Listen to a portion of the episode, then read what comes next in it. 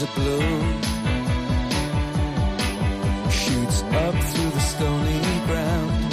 There's no room, no space to rent in this town. You're out of luck.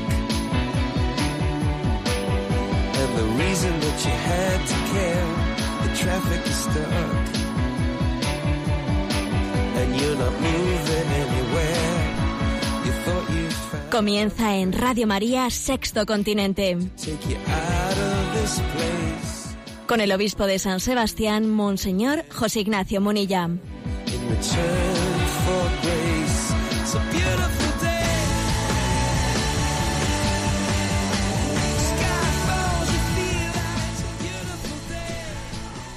Un cordial saludo a todos los oyentes de Radio María. Un día más, con la gracia del Señor, nos disponemos a realizar este programa llamado Sexto Continente, que lunes y viernes de 8 o 9 de la mañana desarrollamos aquí en directo, pues en nuestra querida radio, en esta casa que es nuestra familia Radio María.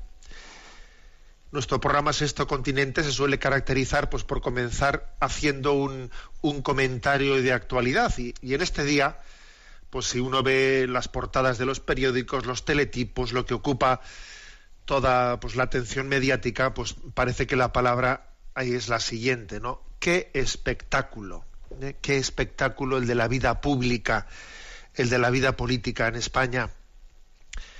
Eh, los medios de comunicación durante mucho tiempo han estado da- dando cuenta de, del influjo de la corrupción en la vida pública, en la vida política. Ha habido momentos en los que hemos sentido eh, quizás la ha existido el riesgo de que lleguemos a pensar que la vocación política pues es que no, no existe en el sentido que parece que todo el mundo tiene un precio parece se ha corrido el riesgo de pensar de que casi político es sinónimo de corrupto que obviamente es una identificación injusta pero claro, la proliferación tan grande de número de corrupciones que en estos meses y años atrás han ido saliendo adelante, pues ha sido ha, venido en detrimento de la dignidad de la vocación política. Luego, después de, de ese influjo tan grande de la corrupción, pues ha venido la segunda parte del espectáculo, que ha sido la de las luchas intestinas, ¿no? La, la incapacidad, la incapacidad de ponerse de acuerdo para conformar un gobierno. Es decir, que la- los dirigentes de las distintas formaciones políticas parece que no tienen la capacidad de pensar en un bien común y, como yo he dicho más de una ocasión, justamente cuando hemos visto cómo ha ido derivando las- el- la sensibilidad de los partidos políticos hacia un pensamiento único.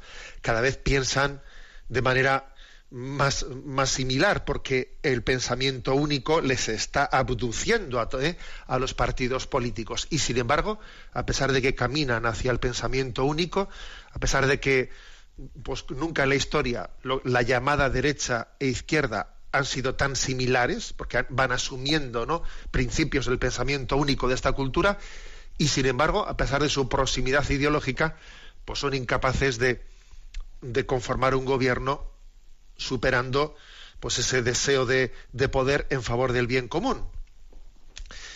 Y ahora, ya en la última escena, el último escenario es el de la división interna dentro de los partidos políticos, ¿no?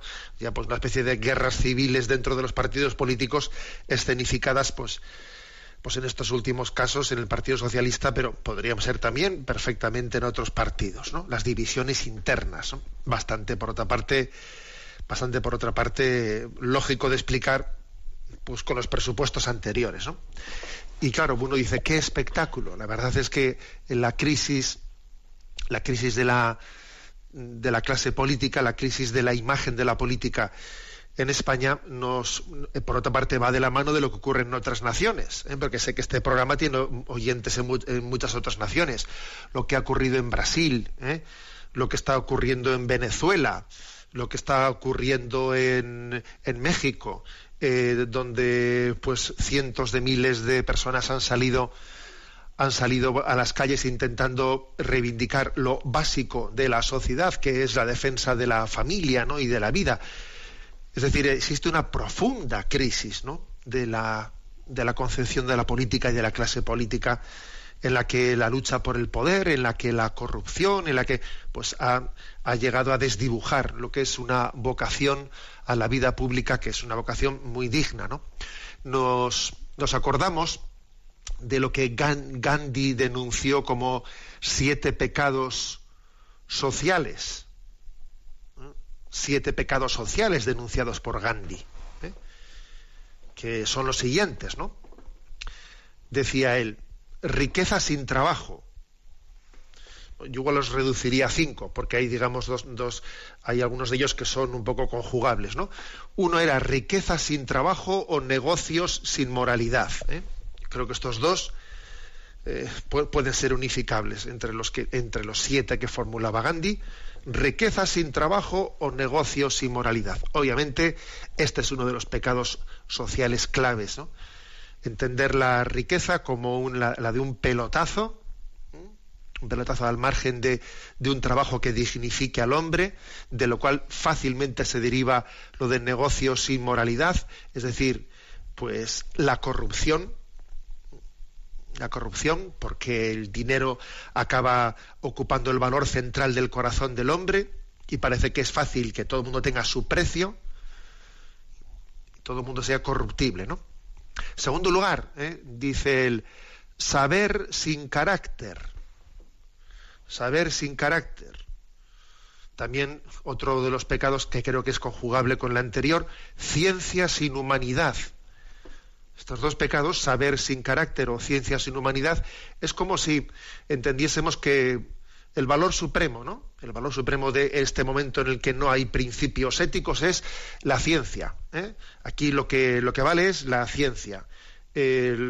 No tanto si, si, esa ciencia humaniza al hombre, le hace bien, le hace un bien moral o no le hace un bien moral. No, lo importante es eh, lo que es científico, lo, que es un avance social. Eh, es decir, es como si lo que dignificase al hombre fuese el dato técnico. El dato técnico. Y veamos cómo todas las humanidades pues han entrado en crisis y bueno, pues eh, hablar de hace poco me decía un profesor de filosofía que estaba resignado, pues ya a que se daba cuenta que cada vez tenía menos clases y cada vez se iba arrinconando más a la filosofía y a las humanidades en la enseñanza, dice, bueno, y estoy haciendo unos cursillos, unos cursillos de, de, informática, pues para no quedarme en paro, porque a ver si, si puedo por lo menos enseñar informática. O sea, es curioso, ¿no? El saber sin carácter, la ciencia sin humanidad, eh, es otro de los grandes pecados sociales. El siguiente, ¿no? Placer sin conciencia. Pues está claro, pues, eh, es el hedonismo, máximo placer con el mínimo esfuerzo.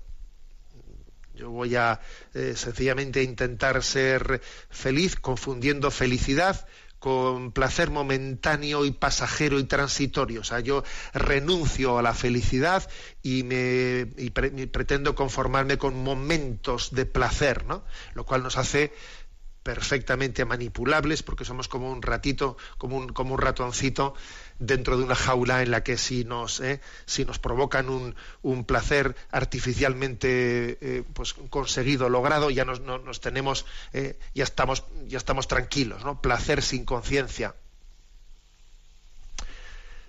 El siguiente, ¿no? El siguiente pecado social que decía Gandhi es el de política sin principios.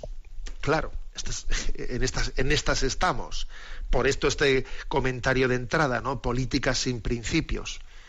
Eh, entendida la política como que es el, el mero practicismo, el mero practicismo. Eh, alguna cosa me habéis escuchado eso de que hay, aquí hay dos tipos de, de políticos. Los que por la mañana al levantarse consultan las encuestas, y los que consultan su conciencia. Pero de estos últimos hay muy pocos, o cada vez va habiendo menos. ¿eh? La política sin principios es aquella que más o menos viene a decir, a ver, ¿qué tengo que decir y hacer para poder ser popular? ¿Mm? O sea, no existe otro criterio que el de la popularidad y el de pues intentar buscar un, posicionamiento en el que pues uno eh, es la debilidad de la democracia. La debilidad de la democracia pues consiste en que uno es capaz de renunciar a unos principios con tal de formular, ¿eh? con tal de hacer una apuesta por aquello que va a ser, que va, que va a crear complacencias, y le va a asegurar su permanencia en el poder. Política sin principios. Y por último, religión sin sacrificio. ¿eh? Porque, ojo, no vamos también nosotros únicamente a hablar de, de, los políticos, ¿no? Gandhi decía que otro pecado social importante no solo es el de la política sin principios, también es el de la religión sin sacrificio. Es decir, la vida espiritual entendida pues como un lugar en el que yo busco mi, eh, mi bienestar interior, ¿eh? mi bienestar interior sin que eso suponga una llamada a la conversión, sin que eso suponga eh, todo el sacrificio que requiere el conformar ¿eh? nuestra voluntad desordenada a la voluntad de Dios. Religión sin sacrificio, pues es un poco lo que en este momento propone la nueva era. ¿eh? Pues una religión a la carta, una religión casi como equiparada a una técnica de relajación interior, pero vamos, sin necesidad de conversión y sin necesidad de sacrificio. Bueno, pues estos pecados capitales denunciados por Gandhi siguen presentes, ¿no? En nuestro tiempo, aunque Gandhi ya, eh, pues hace ya décadas que marchó, marchó de este mundo. Pero por eso en este día en el que decimos, mm, vaya espectáculo, ¿eh? vaya espectáculo del que estamos siendo testigos en la, pues, en la vida pública española, creo que es bueno ¿eh? volver a recordar estos, estos pecados sociales que obviamente tienen una, tienen una respuesta. Una respuesta. Los vuelvo a recordar riqueza sin trabajo, negocio sin moralidad, saber sin carácter, ciencia sin humanidad, placer sin conciencia, política sin principios, religión sin sacrificio. ¿eh? Ante, ello, eh, ante ello tenemos que volver a proclamar que el hombre es un, eh, el hombre tiene una presencia oculta de Dios en él que, es, que está en su conciencia. Y en la conciencia percibimos eh, esa voz de Dios que nos pide anteponer el bien y el bien común, muy especialmente, ¿no?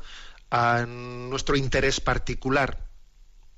Y nos viene también a recordar que tenemos una vocación que no se termina únicamente en nuestro proyecto particular, que tenemos una vocación comunitaria, que frente a esta tendencia individualista tan, tan extendida, cada uno de nosotros tiene una vocación al bien común y por lo tanto vamos a reivindicar la vocación la vida pública. Y yo, que sepáis que yo de vez en cuando, cuando me acuerdo de esto y cuando veo algunos telediarios y algunas cosas, yo por lo menos, y os invito a que os unáis a ello, de vez en cuando cuando veo esos espectáculos, le pido al Espíritu Santo, suscita, Espíritu de Dios, vocaciones políticas entre los jóvenes católicos.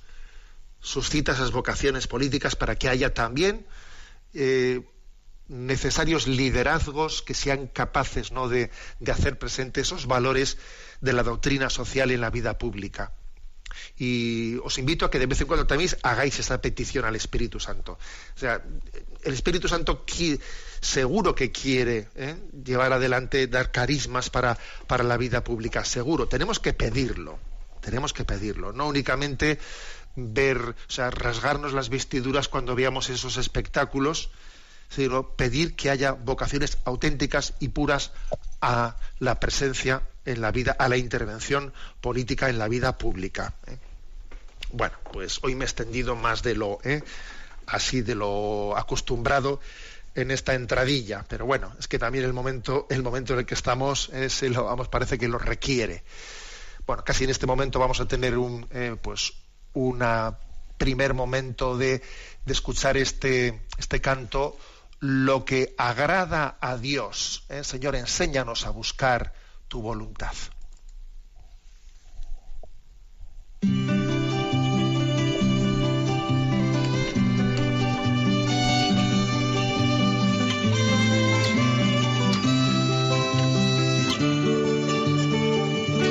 que que agrada a Dios en mi pequeña alma que amé mi pequeñez y mi pobreza. Lo que agrada a Dios en mi pequeña alma es que amé mi pequeñez y mi pobreza es la esperanza ciega que en su misericordia. Es la esperanza ciega que tengo en su misericordia.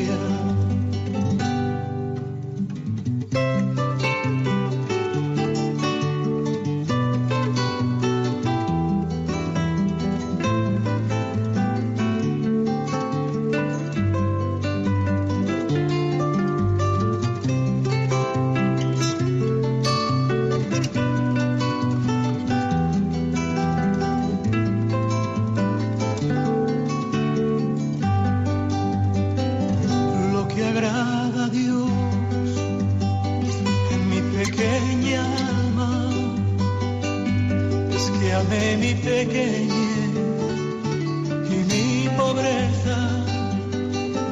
Lo que agrada a Dios en mi pequeña alma es que amé mi pequeñez y mi pobreza es la esperanza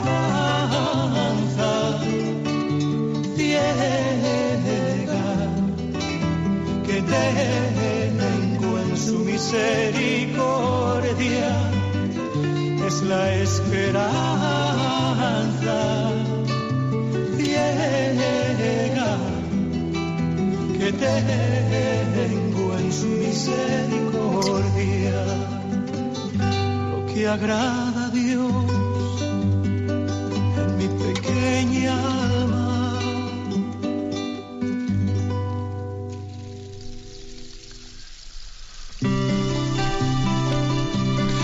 Vamos a seguir adelante con esta con este programa de Sexto Continente que tiene la vocación de hacerse presente, de interactuar con vosotros a través de una cuenta de Twitter, arroba obispo a través del muro de Facebook que lleva mi nombre personal.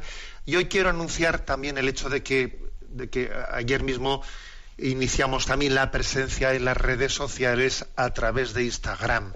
Eh, por lo tanto, los que seáis usuarios de Instagram, que sepáis también que podéis eh, seguir la cuenta que lleva ese nombre de obispo, obispo Munilla, que la buscaréis fácilmente, que es otra forma, digamos, de presencia en las redes sociales. ¿eh? Pues por el hecho de que también el Papa inició su presencia en Instagram hace pocos meses y como también según las no, según las noticias que van dando, pues una quizás las redes la red social que más ha crecido en los últimos meses ha sido Instagram, bueno, pues ha sido el motivo de que intentaremos di- difundir los mensajes mm, no únicamente por Twitter y Facebook, también por Instagram, ¿no? Aparte de las cuentas de YouTube, de iVoox, etcétera. Bueno, es decir, que intentamos intentamos difundir la palabra de Dios por las distintas redes sociales y la verdad es que hay que decir que por donde por donde entró el pecado también el Señor es capaz de hacer de ese, de ese mismo vehículo en lugar un instrumento, un vehículo de redención.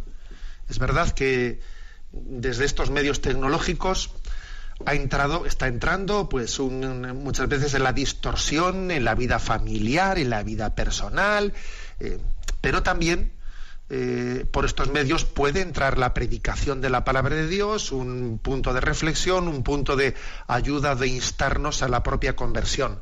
Lo cual quiere decir que el problema no está en los medios, sino el problema está en nuestro señorío o falta de señorío en la forma de utilizarlos. ¿Eh? El problema no es la técnica, el problema es el hombre, ¿no? El problema no es el caballo, el problema es el caballero ¿eh? que tiene que conducir ese caballo. Eh, bueno, pues que Dios nos dé la gracia de servirnos de todos estos medios pues para, pues para llevar adelante la tarea de la evangelización también. Bueno, como decía, por lo tanto, este programa de Sexto Continente tiene, ¿eh? tiene esa, digamos, virtualidad de hacerse presente a través de las redes sociales y hoy, pues, anunciamos también el inicio a través de Instagram. Bueno, ¿qué tema así principal quiero comentar en el, en el programa de hoy? En el programa anterior, ¿eh? en el programa de último que, difundimos, pues que fue el, anterior lunes, hablamos del cielo.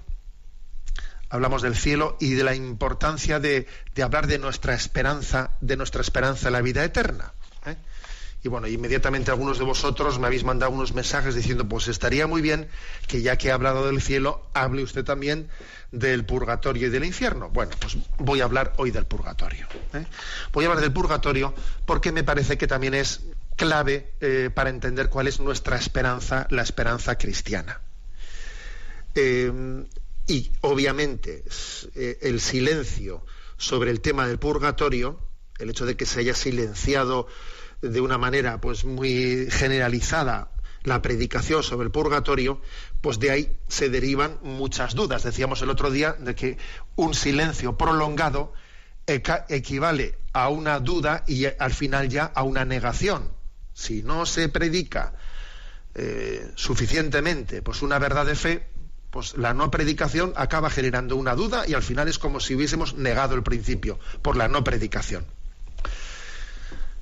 Esto, ¿en qué se nota? ¿En qué se está notando, digamos, eh, las dudas que se generan por la no predicación de, lo que es el purgatorio? Purgatorio como estado de purificación posible después de la muerte por ejemplo, pues una de las, de las consecuencias que se está generando es la, mala comprensión de lo que es un funeral.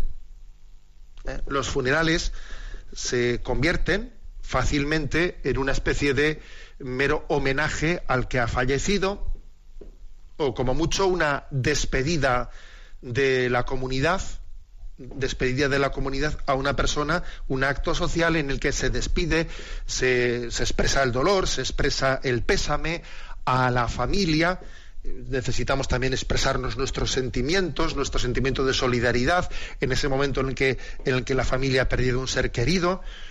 Pero claro, un funeral es meramente un homenaje, un funeral es meramente un lugar en el que se expresa una solidaridad a la familia que ha fallecido. Eh, eh, eso es un funeral. Obviamente, obviamente no es así. Si uno ve, si uno escucha con atención la liturgia, eh, si uno escucha con atención qué dicen las oraciones esas que se, que se proclaman en el funeral, acordaros de esa máxima lex orandi, lex credendi, o sea, eso que se reza ahí es lo que es nuestra fe. Pues enseguida uno se da cuenta de que las oraciones que, que se, que se proclaman en la liturgia no son meramente, pues, vamos, no son meramente, no, en absoluto son para hacer un homenaje al difunto, en absoluto se reducen a, hacer una muestra de solidaridad por el dolor de una persona querida. No, no, las oraciones principalmente están enfocadas a otra cosa. Están enfocadas a pedir a Dios el descanso eterno de esa persona y a pedir el don de la purificación de, del pecado que pueda permanecer en esa persona. De la, de la, pena temporal de ese pecado que pueda permanecer en esa persona. Luego hay aquí una distorsión.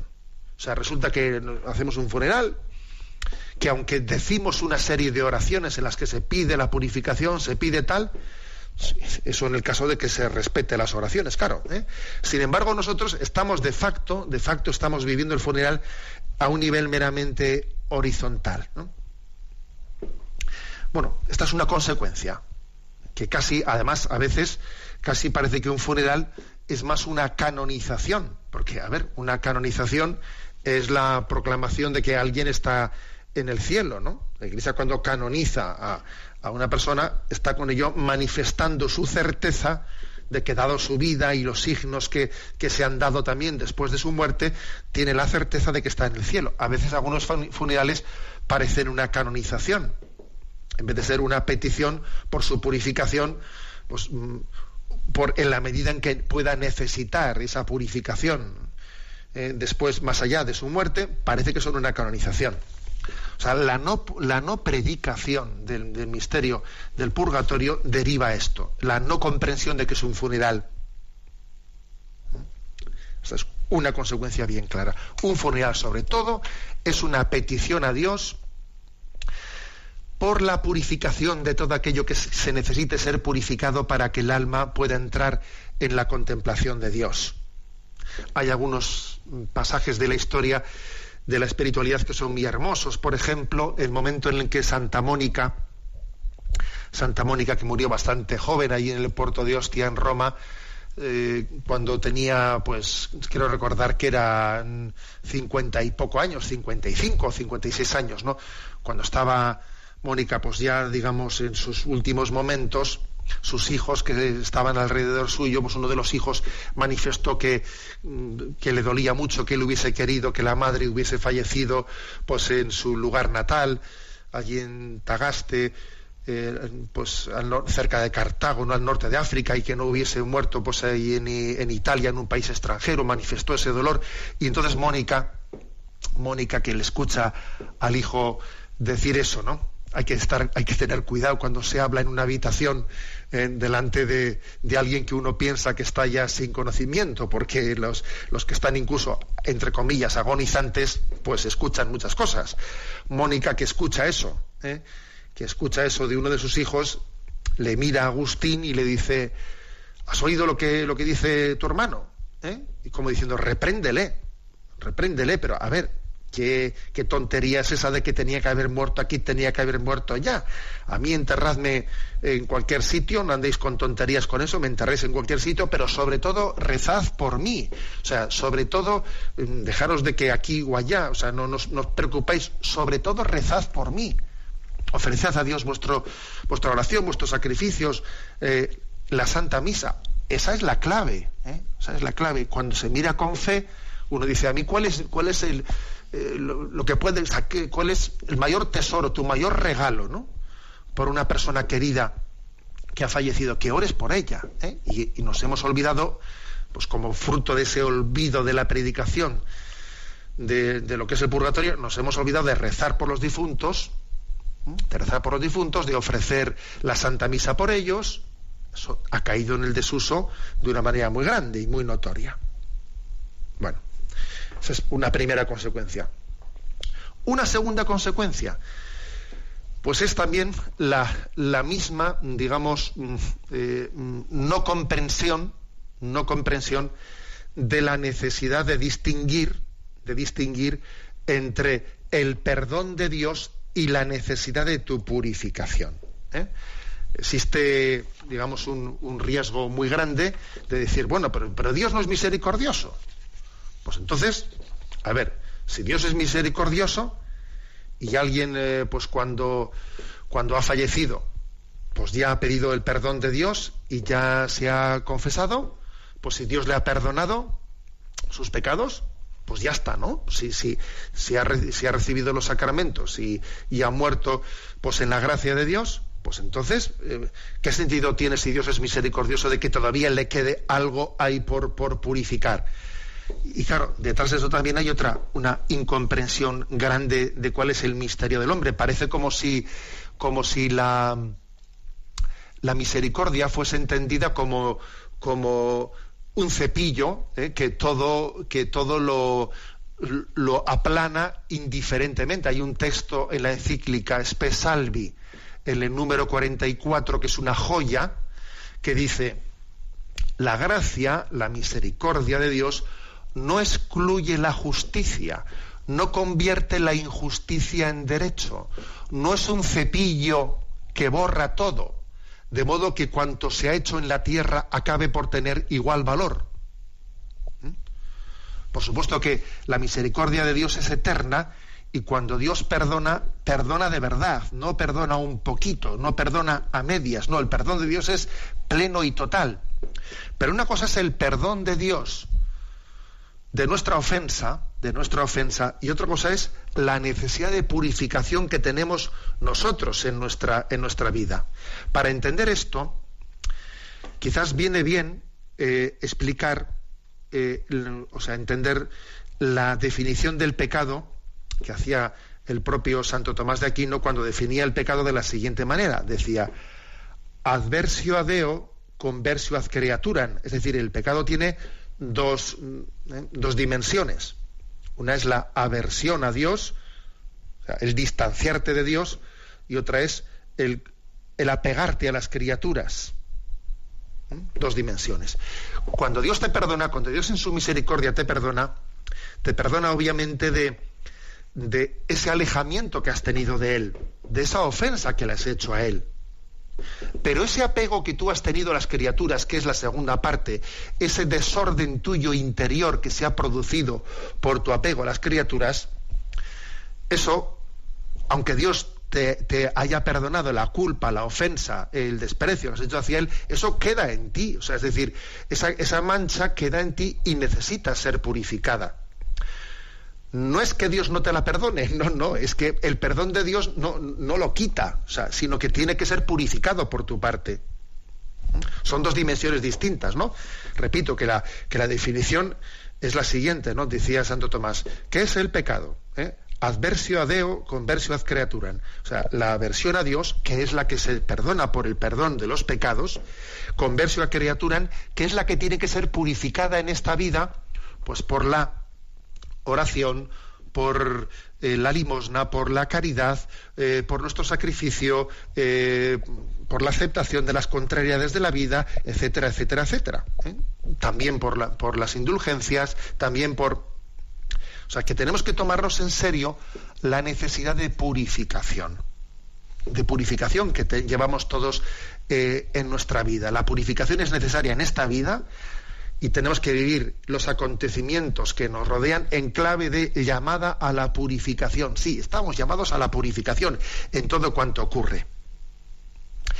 Y fijaros bien, el, purgatorio es un don de la misericordia de Dios todavía para completar esa, para completar esa purificación. Es un don de la misericordia. Es decir, algunos veces pretenden ver en el, en el purgatorio una especie de cuestionamiento como si, como, pero ¿qué es eso del purgatorio? Pero no decíamos que Dios es misericordioso, precisamente por eso. Fíjate tú si Dios es misericordioso, que todavía te da el don de completar, de completar la purificación que tú en tu vida no has ejercido suficientemente, debidamente. ¿eh? El purgatorio no es ningún infierno temporal, porque algunos eh, han pintado el purgatorio como un infierno temporal. No, el purgatorio es un estado de esperanza. Un estado de esperanza en el que uno se está preparando para contemplar la visión de Dios. Es que a veces también, a veces la explicación de los misterios no ha tenido la suficiente pedagogía para poder ser, para poder ser entendidos, ¿no? Porque eh, a ver si esta, a ver si esta explicación eh, que, voy a dar, pues ayuda un poco, ¿no? Ayuda un poco para entender cómo esto del purgatorio, pues no es algo arbitrario, ¿eh? como si Dios dijese tú aquí, tú allá, tú a este lado, como si fuese una decisión arbitraria de la voluntad de Dios. No, no hay ninguna decisión arbitraria, sino que es el propio estado del alma, el propio estado del alma, el que le hace, nos hace entender perfectamente cuál es nuestro, cuál es nuestro estado, cuál es nuestro lugar. voy a decir una cosa que, es una hipótesis absurda, por supuesto, pero para, para entenderlo. En la hipótesis de que un alma que no está suficientemente purificada, ¿no? Pues para, para poder gozar y contemplar de la visión de Dios y que necesita una purificación. Pero en la hipótesis de que ese alma se dijese, bueno, tú directamente al cielo, esa alma, en vez de gozar de la visión de Dios, eh, sufriría tremendamente porque no tiene la capacidad, no tiene la purificación necesaria para poder gozar de la visión de Dios. Yo recuerdo que cuando me tocó explicar el tema del purgatorio en el catecismo de la Iglesia Católica, aquí en esta casa, en Radio María, está, si no me equivoco, si queréis a uno mirarlo por ahí, creo que es el punto mil, 1030 al 1032 del catecismo, donde está explicado. Recuerdo haber utilizado un poco la siguiente imagen, ¿no? Imagínate lo que son pues unos, unos espeleólogos que se han metido en unas profundas cuevas durante mucho tiempo explorando pues, eh, pues ese mundo subterráneo a la luz de una pequeña luz del candil, de un candil, ¿no? Y su vista, sus pupilas, pues se han, se han acostumbrado a ese mundo de, oscuridad. ¿eh? Si esos espeleólogos saliesen inmediatamente de golpe, después de estar ahí semanas, ahí abajo, a la luz del sol, pues esa luz del sol para ellos iba, iba, a resultar hiriente en ese momento. O sea, casi les podía cegar, les podía hacer daño, más que, más que ser para ellos un momento de luz, podía ser todo lo contrario, un momento de oscuridad, porque no están preparados para esa luz. ¿no? El espeleólogo tiene que ir saliendo poco a poco a la, a la, a la boca de la cueva e incluso tendrá que ponerse unas gafas especiales para que su vista se vaya acostumbrando o lo que fuere. Bueno, mm, algo así, este ejemplo podía servir para entender de que eso, de que eso del purgatorio no es un capricho, como si alguien, alguien estuviese decidiendo arbitrariamente tú al cuarto de la derecha, tú al cuarto de la izquierda, que no, que no hay tal arbitrariedad, que es uno mismo que sabe perfectamente eh, dónde, cuál es su lugar natural, eh, según el estado de su alma. Eh. Si está plenamente cerrada a la gracia de Dios, si está abierta pero no suficientemente purificada o si está plenamente purificada. Bueno, por eso creo que también esta explicación es importante. Eh, decía que en la encíclica Spe Salvi, que es una eh, de, esas de las tres encíclicas que escribió eh, nuestro Papa emérito Benedicto XVI, fueron tres encíclicas, una Deus Caritas Est en el año 2005, otra Spe Salvi en el 2007 y otra Caritas in Veritate en el 2009, pues bueno, pues en la segunda, Spe Salvi, es curioso porque el Papa allí hace, una explicación de esto del purgatorio eh, muy interesante. Alguno estará diciendo, ah, el Papa escribió una encíclica en la que hablaba del purgatorio. Oye, yo, pues eso ni, me he enterado. A mí eso no, no lo había escuchado en ningún sitio. He aquí también una prueba de cómo a veces silenciamos determinados no misterios de la fe que luego esos silencios nos, eh, pues claro, pasan factura. Pero bueno, a lo que iba. Eh, sí, en el punto 45 46 y 47 de esa encíclica Spe Salvi, eh, Benedito XVI hace una explicación muy potente, muy potente. ¿eh? Por una parte, pues viene a decir cómo es posible, es posible que exista un estado de alma, del alma en el momento de la, de la muerte en el que esté plenamente cerrada la gracia de Dios, y dice esta es una perspectiva terrible, pero que en algunos casos de nuestra propia historia puede distinguir mm, ciertas figuras que ha habido en la historia de la humanidad que pues estamos pensando pues en, en algunos casos pues que si Hitler, Stalin hemos visto rostros concretos hasta a dónde puede llegar el, pues digamos el mal en nosotros si nos cerramos a la gracia, ¿no? Bueno, existe esa posibilidad, eso es lo que se indica con la palabra infierno, y también dice, existe, por supuesto, la posibilidad de que haya personas purísimas que se hayan dejado impregnar completamente por Dios, que estén plenamente abiertas al amor a Dios, al prójimo, perfectamente preparadas para, para contemplar la, la, luz de Dios. Bueno, pero lo que es, digamos, novedoso, ¿no? Novedoso, muy iluminador, es que dice el Papa a continuación. No obstante, dice, punto 46, ¿eh? No obstante, según nuestra experiencia, ni lo uno, o sea, eso de que, eh, de que alguien eh, muera totalmente cerrado a la gracia de Dios y entonces su, su estado sea el estado que herede sea directamente el infierno, o que muera perfectamente purificado y por lo tanto esté inmediatamente preparado para el cielo, dice, ni lo uno ni lo otro son el caso normal de la existencia humana. Es curioso, ¿eh? Esto lo dice el Papa Benedicto XVI en el punto 46 de Spe Salvi.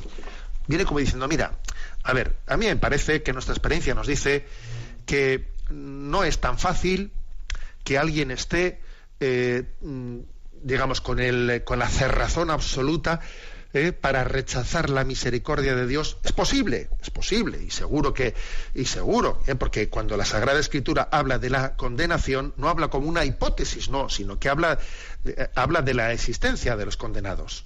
Pero aquí dice Benedicto XVI, eso, eso no es tan fácil, o sea, porque en el hombre existe, existe una llamada al bien y a la verdad que no es tan fácil estrangular totalmente. Ahora, tampoco es tan fácil que, el alma esté perfectamente preparada para gozar de la visión de Dios sin que tenga nada que purificar, ¿no? Entonces dice él, según nuestra experiencia, ni lo uno ni lo otro son el caso normal de la existencia humana. En gran parte de los hombres, eso podemos suponer, ojo, ¿eh? dice él, eso podemos suponer, porque hablamos de un misterio que nos trasciende, queda en lo más profundo de su ser una última apertura interior a la verdad, al amor a Dios. Pero en las opciones concretas de la vida esta apertura se ha empañado con nuevos compromisos con el mal. Hay mucha suciedad que recubre la pureza, de la que sin embargo queda la sed y que a pesar de todo rebrota de una rebrota una vez más desde lo fondo de la inmundicia y está presente en el alma. ¿Qué sucede con estas personas cuando comparecen ante el juez? Toda suciedad que ha acumulado en su vida se hará de repente irrelevante. Ah, es irrelevante. ¿O qué otra cosa puede ocurrir? Y entonces es cuando explica pues, que existe la purificación más allá, más allá de, la muerte, ¿no? Como por cierto dice San Pablo en la primera carta a los Corintios, ¿eh? primera carta a los Corintios, capítulo tercero, versículo del 12 al 15, y aquí mm, Benedito XVI hace como una exégesis, una exégesis de este, de este texto, en el que se habla de esa purificación más allá de la muerte, ¿no? Dice, fijaros el texto. Encima de este cimiento edifican con oro, plata y piedras preciosas, o con madera, heno o paja. Lo que ha hecho cada uno saldrá a la luz. El día del juicio lo manifestará, porque ese día despuntará con fuego y el fuego pondrá a prueba la calidad de cada construcción. Aquel cuya obra construida sobre el cimiento resista recibirá la recompensa, mientras que aquel cuya obra quede abrasada sufrirá el daño. No obstante, él quedará salvo, pero como quien pasa a través del fuego. Bueno, por lo tanto, fijaros bien, ¿eh?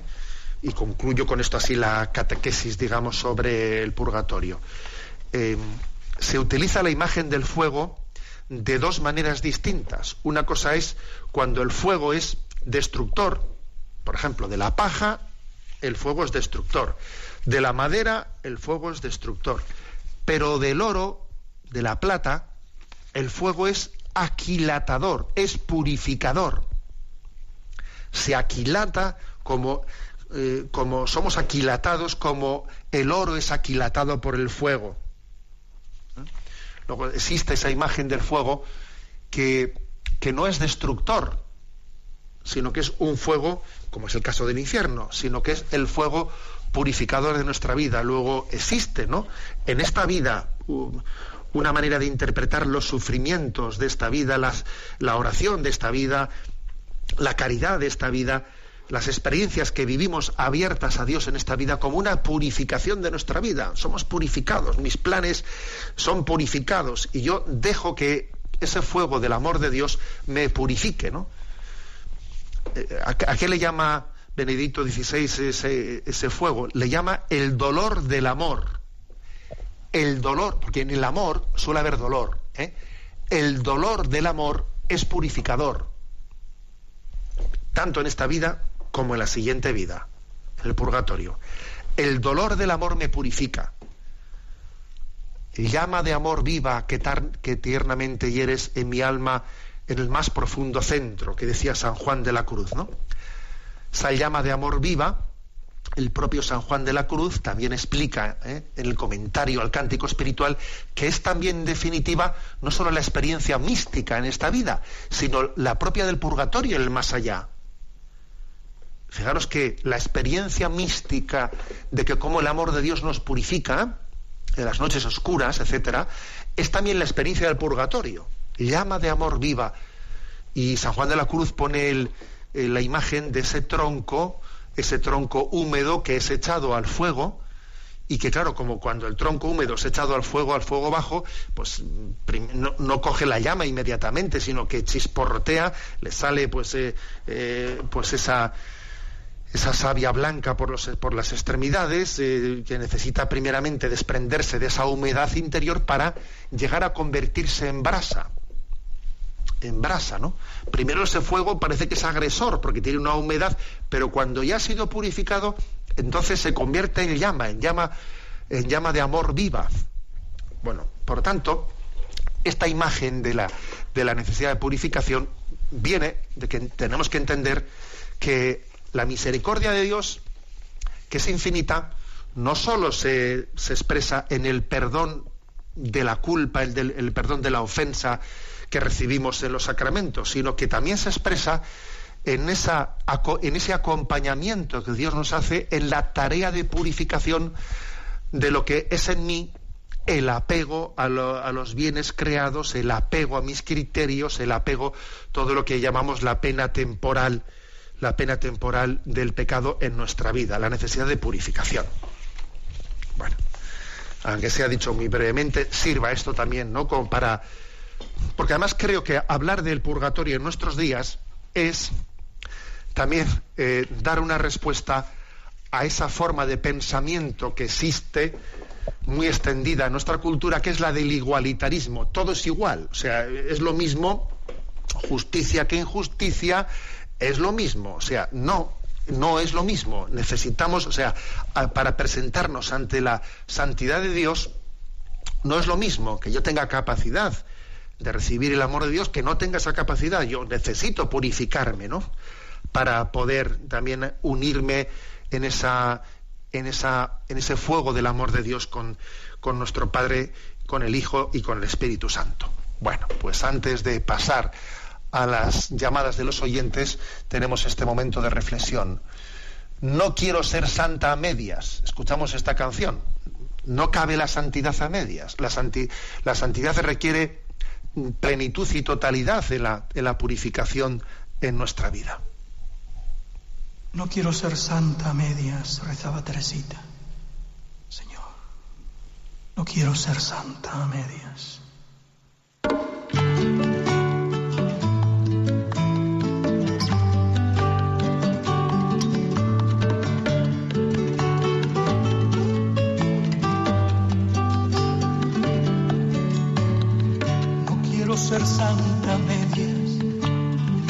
Quiero ser santa medias, no me asusta sufrir por vos.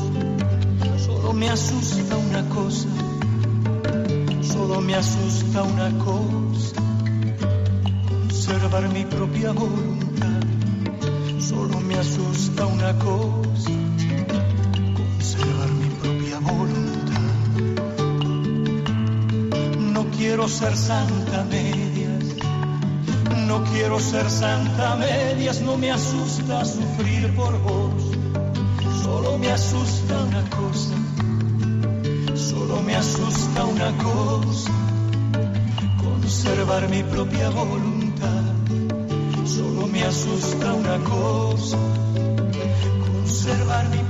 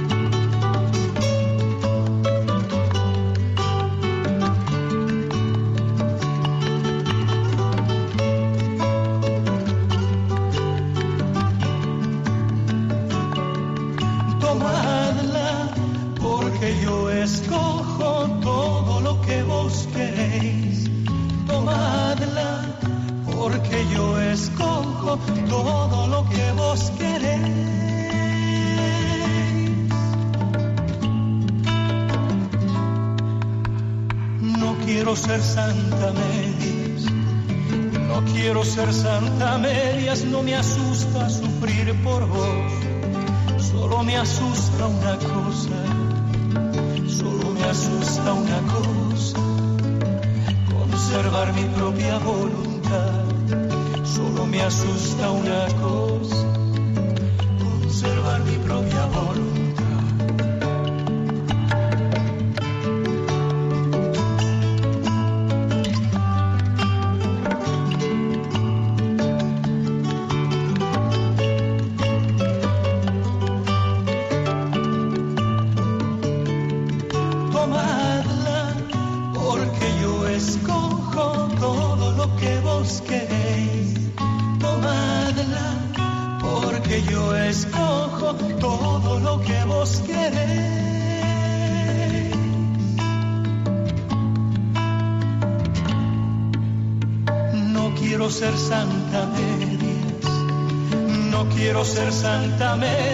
Medias,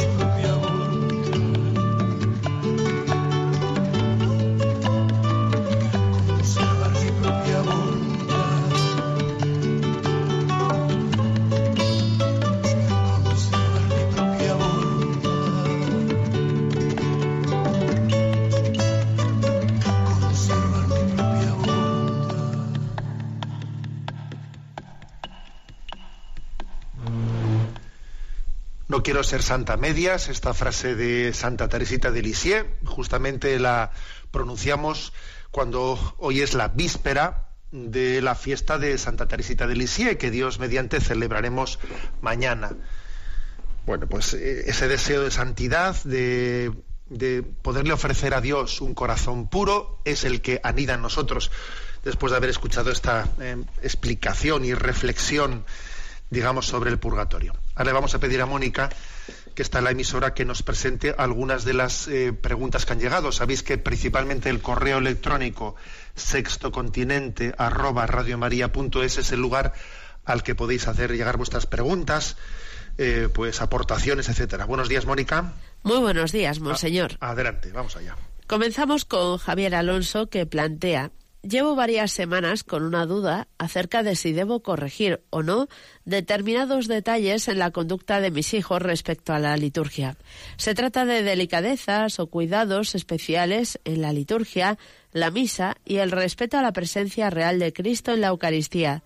Yo vivo esos detalles de una forma concreta y sé por qué lo hago, pero me da miedo que al corregir a mis hijos sobre estos detalles puedan desarrollar una actitud juzgadora de los demás al ver que no cuidan esos detalles. Lo digo porque es algo que a mí me pasa y es algo contra lo que tengo que luchar continuamente y no quiero que mis hijos crezcan con ese defecto. Muchas gracias.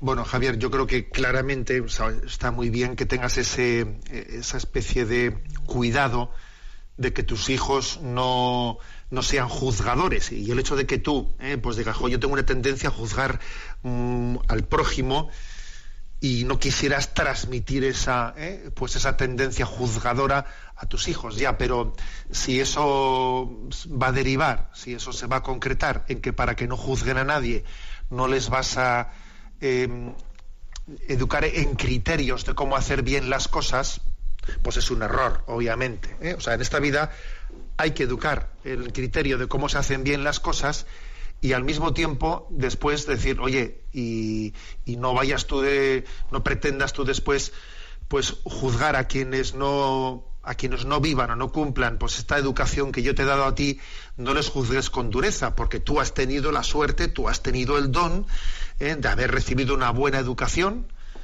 y bueno, pues el que no la haya tenido, pues intentaremos ayudarle para que la tenga, pero no le vamos a juzgar interiormente. ¿eh? Aquí es que hay que distinguir muy claramente dos cosas. Una cosa es el, ju el juicio eh, externo, ¿no? el juicio objetivo de los criterios el juicio sobre los criterios, el juicio sobre los hechos, y otra cosa es el juicio interno de las personas. ¿eh? Cuando Jesús nos dice no juzguéis y no seréis juzgados, no quiere decir no tengáis criterio, sino se refiere al juicio interior de las personas, al juicio sobre su culpabilidad, al juicio sobre su bondad o sobre su maldad. Pero es que nosotros debemos de tener un juicio sobre, sobre la verdad o la mentira, sobre, sobre la bondad o la maldad de los hechos en sí, sin entrar a juzgar a las personas interiormente. ¿eh? Mm, son este, doble nivel de, de la palabra juzgar hay que distinguirlo. ¿eh? El primero es el de discernir. Juzgar, juzgar objetivamente las cosas, los hechos, es discernir. Y juzgar interiormente a las personas es más bien acusar a este o al otro, que es en lo que no debemos de entrar. ¿eh? Con lo cual, Javier, pues yo creo que sí, tú debes de a tus hijos educarles en esos aspectos de la liturgia o en otros muchos aspectos de la vida, al mismo tiempo pues insistiéndoles en que, en que cada uno tendrá que responder delante de Dios pues de, en la medida de la educación que ha recibido. ¿eh? Bueno. perdón porque esto, porque veo que siempre se nos echa, se nos echa encima el, tiempo. Ya procuraremos tener un poco más de, de, tiempo reservado a la intervención de los oyentes. ¿eh? me prodigo un poco más en la respuesta anterior que he dado, ya que veo que andamos mal de tiempo para meter una pregunta más, que hay, existe una, una tendencia grande eh, a confundir lo, objetivo y lo, y lo subjetivo, ¿eh? una tendencia muy grande. Es decir, que a veces por no, por no juzgar, por no faltar, o con la excusa de que no hay que faltar a la caridad, parece que entonces olvidamos la verdad. Y a veces, pues por fidelidad a unos principios de verdad, parece que vamos a faltar a la caridad, perdón, a la caridad al prójimo. Es siempre una falsa dialéctica. Yo creo que uno de los eh, de los errores más extendidos entre nosotros es la falsa dialéctica de contraposición entre verdad y caridad. Esa contraposición no existe. Jesús es la verdad y Jesús es, la caridad. ¿eh? Y debemos siempre estar, mm, digamos, atentos allí a donde veamos que se están contraponiendo verdad y caridad. ¿eh? Bueno, la bendición de Dios Todopoderoso, Padre, Hijo y Espíritu Santo descienda sobre vosotros. Alabado sea Jesucristo.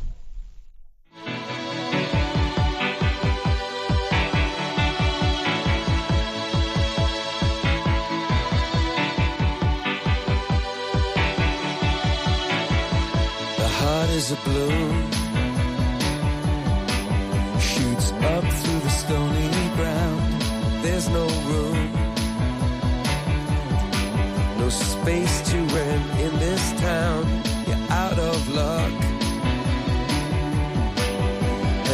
reason that you had to care, the traffic is stuck, and you're not moving anywhere. You thought you found a friend. Han escuchado en Radio María Sexto Continente, un programa dirigido por el obispo de San Sebastián, Monseñor José Ignacio Monilla.